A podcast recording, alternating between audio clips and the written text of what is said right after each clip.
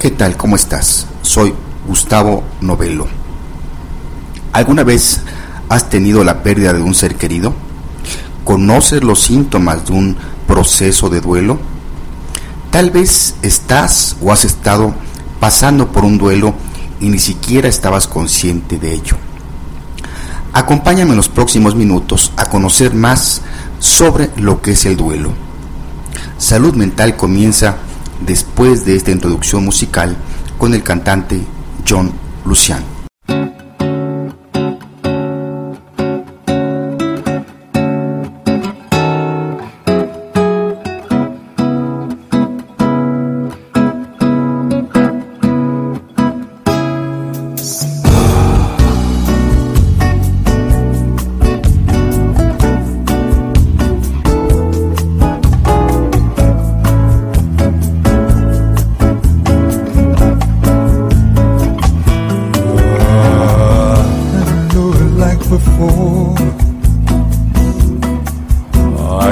Come here if I'd known that you were here. I must admit though that it's nice to see you, dear. You look like you've been doing well.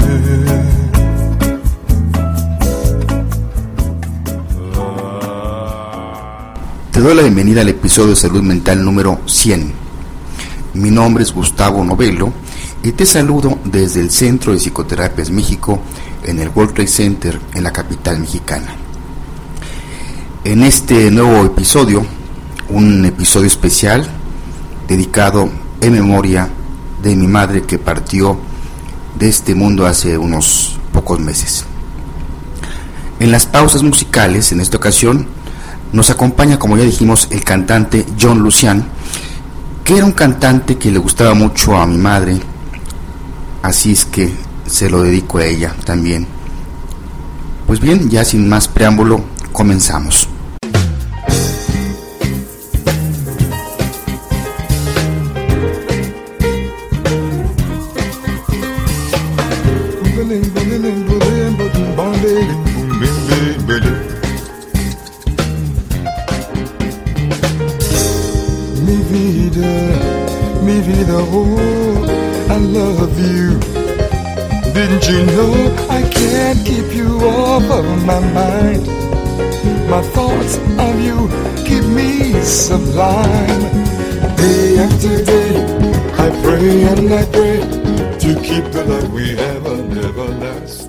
Este episodio, el número 100, lo titulamos ¿Cómo duele el duelo?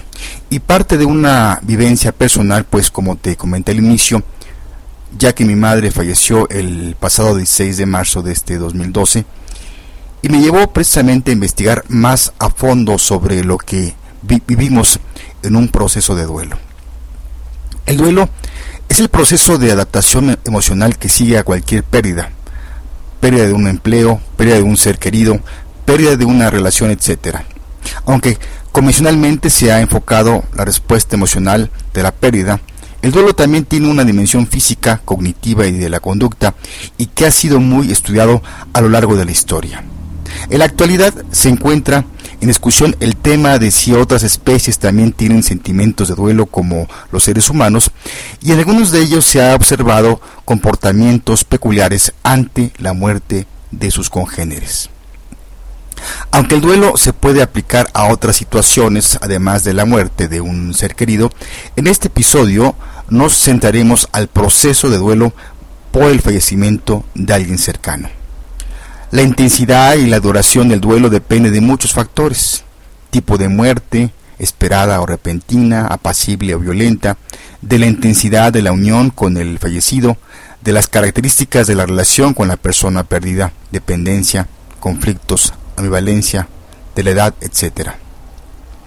En el duelo, el sujeto ha experimentado una pérdida real de un ser querido y que se prolonga un tiempo necesario para la elaboración de esta pérdida el sujeto pierde el interés por el mundo exterior, sustrayendo la libido de todo objeto que no remita al objeto perdido.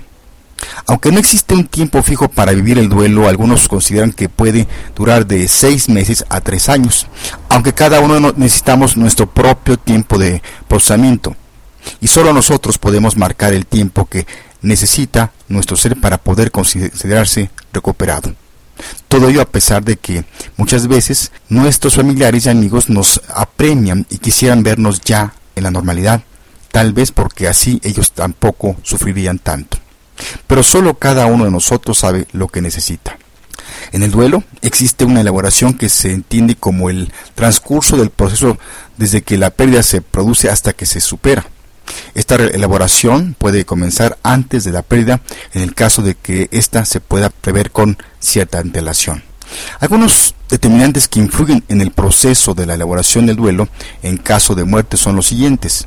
El tipo de relación afectiva con el fallecido, duración de la enfermedad, grado de parentesco, carácter de la muerte, grado de dependencia, sexo del superviviente, soporte social o redes sociales que se tengan, ideas religiosas o filosóficas o espirituales, presencia o no de otras experiencias de duelo.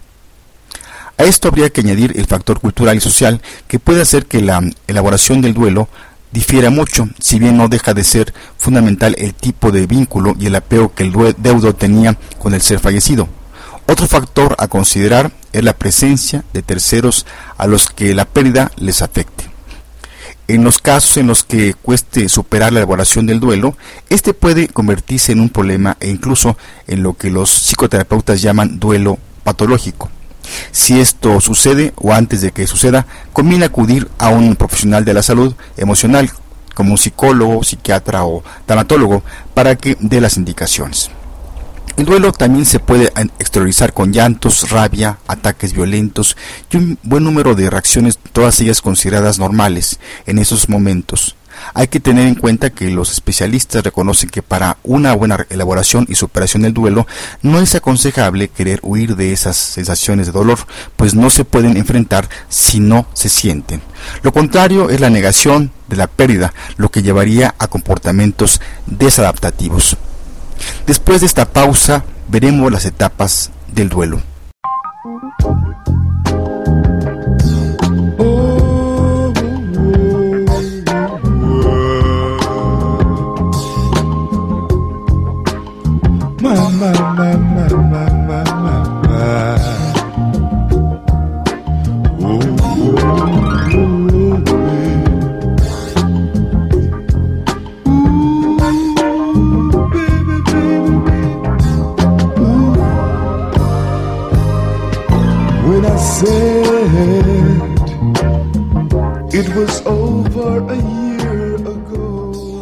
Según la doctora E. Kubler-Ross, quien fue una psiquiatra suizo-estadounidense, una de las mayores expertas mundiales en la muerte, personas moribundas y los cuidados paliativos, comentaba que existen cinco etapas del duelo. La primera es la negación y aislamiento. La negación nos permite amortiguar el dolor ante una noticia inesperada e impresionante, permite recobrarse. Es una defensa provisoria y pronto será compensada o cambiada por una aceptación parcial. La segunda etapa es la ira. La negación es sustituida por la rabia y el resentimiento. Surgen todos los porqués. Es una fase difícil de afrontar para todos los que los rodean esto se debe a que la ira se desplaza en todas direcciones, aún injustamente. Las personas en esta etapa suelen quejarse por todo, todo les viene mal y es criticable. Luego pueden responder con dolor y lágrimas, culpa o vergüenza. La familia y quienes lo rodean no deben tomar esta ira como algo personal para no reaccionar en consecuencia con más ira, lo que fomentará la conducta hostil del doliente. La tercera etapa es el pacto o negociación. Ante la dificultad al afrontar la difícil realidad, más el enojo con la gente y con Dios, surge la fase de intentar llegar a un acuerdo para intentar superar la traumática vivencia. Después la cuarta etapa es la depresión. Cuando no se puede seguir negando la persona, se debilita adelgaza, aparecen otros síntomas y se verá invadida por una profunda tristeza. Es un estado en general temporario, preparatorio para la aceptación de la realidad, en el que es contraproducente intentar animar al doliente y, y sugerirle mirar las cosas por el lado positivo. Esto es a menudo una expresión de las propias necesidades que son ajenas al doliente. Esto significaría que no debería pensar en su duelo y sería absurdo decirle que no esté triste. Si se les permite expresar su dolor, les será más fácil la aceptación final y estará agradecido de que se lo acepte sin decirle constantemente que no esté triste. Es una etapa en la que se necesita mucha comunicación verbal. Se tiene mucho para compartir. Tal vez se transmite más empatía con el afectado acariciándole su mano o simplemente permaneciendo en silencio a su lado. Son momentos en los que la excesiva intervención de los que lo rodean para animarlo le dificultarán su proceso de duelo. La quinta etapa es la aceptación. Quien ha pasado por las etapas anteriores en las que pudo expresar sus sentimientos, su envidia por los que no sufren ese dolor, la ira, la bronca por la pérdida del ser querido y la depresión, contemplará el próximo devenir con más tranquilidad. No hay que confundirse y creer que la aceptación es una etapa feliz. En un principio está casi desprovista de sentimientos. Comienza a sentirse una cierta paz. Se puede estar bien solo o acompañado. No se tiene tanta necesidad de hablar del propio dolor. La vida se va imponiendo. La esperanza es la que sostiene y da fortaleza al pensar que se puede estar mejor y se puede promover el deseo de que todo este dolor tenga algún sentido. Permite poder sentir que la vida aún espera algo importante y trascendente de cada uno. Buscar y encontrar una misión que cumplir es un gran estímulo que alimenta la esperanza. Elaborar el duelo significa ponerse en contacto con el vacío que ha dejado la pérdida, valorar su importancia y soportar el sufrimiento y la frustración que conlleva. Podemos decir que hemos completado un duelo cuando somos capaces de recordar al fallecido de una manera más ecuánime, cuando hemos aprendido a vivir sin él o ella, cuando hemos dejado de vivir en el pasado y podemos invertir de nuevo toda nuestra energía en la vida y en los vivos. Después de esta pausa musical, pasaremos a unas reflexiones finales.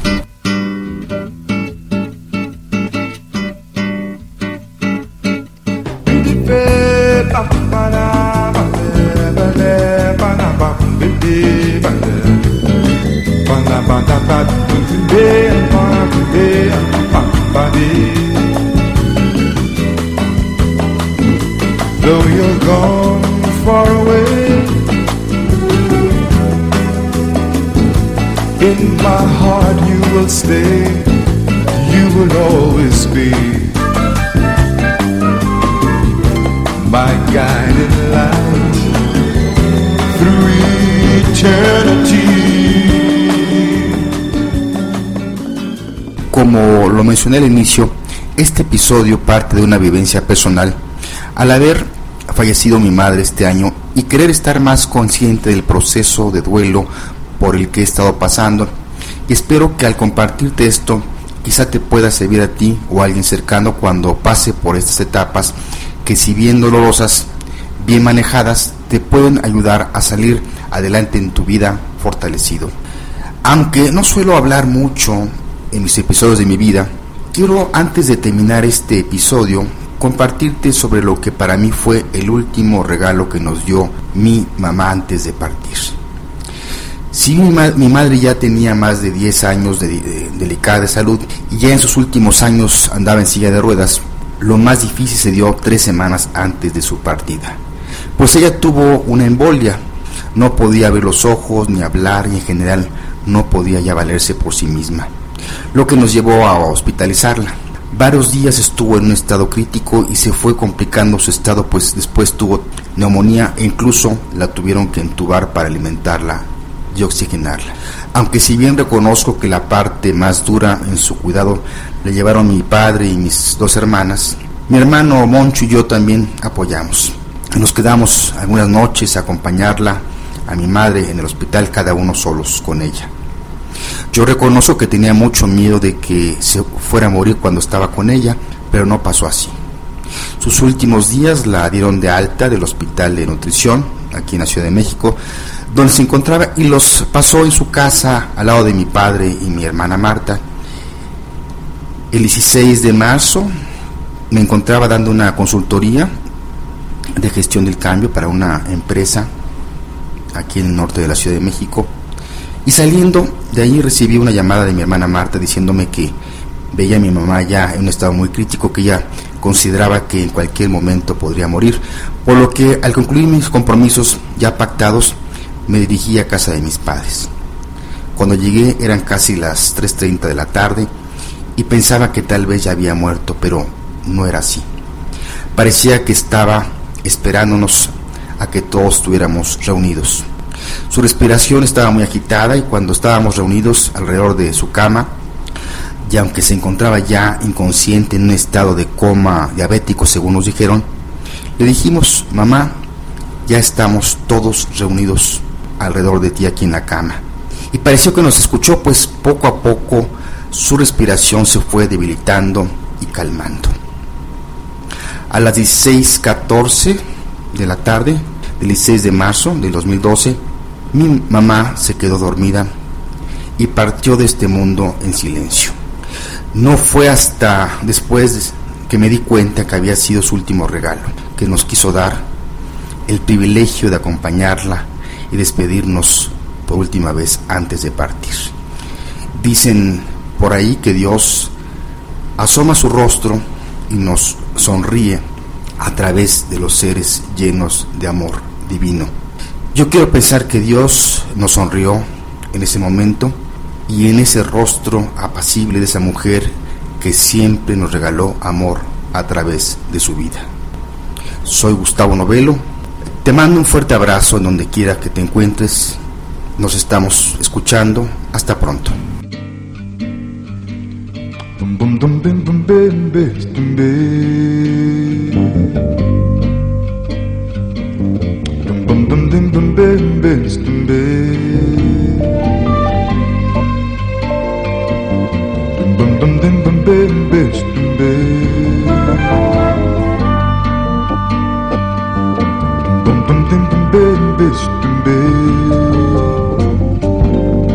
Lady love, you're sitting there with eyes as so deep with mystery and lips as red as wine.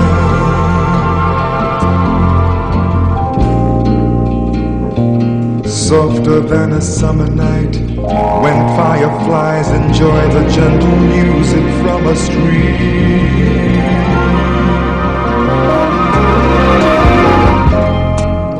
There have been times when I could feel you, all the tender things about you, from way across the room.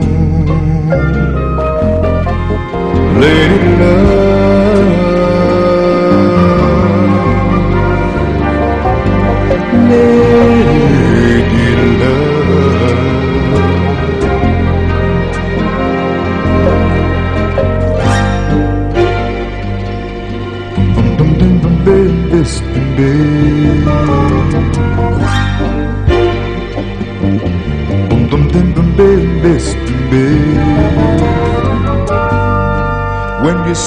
a sudden rapture.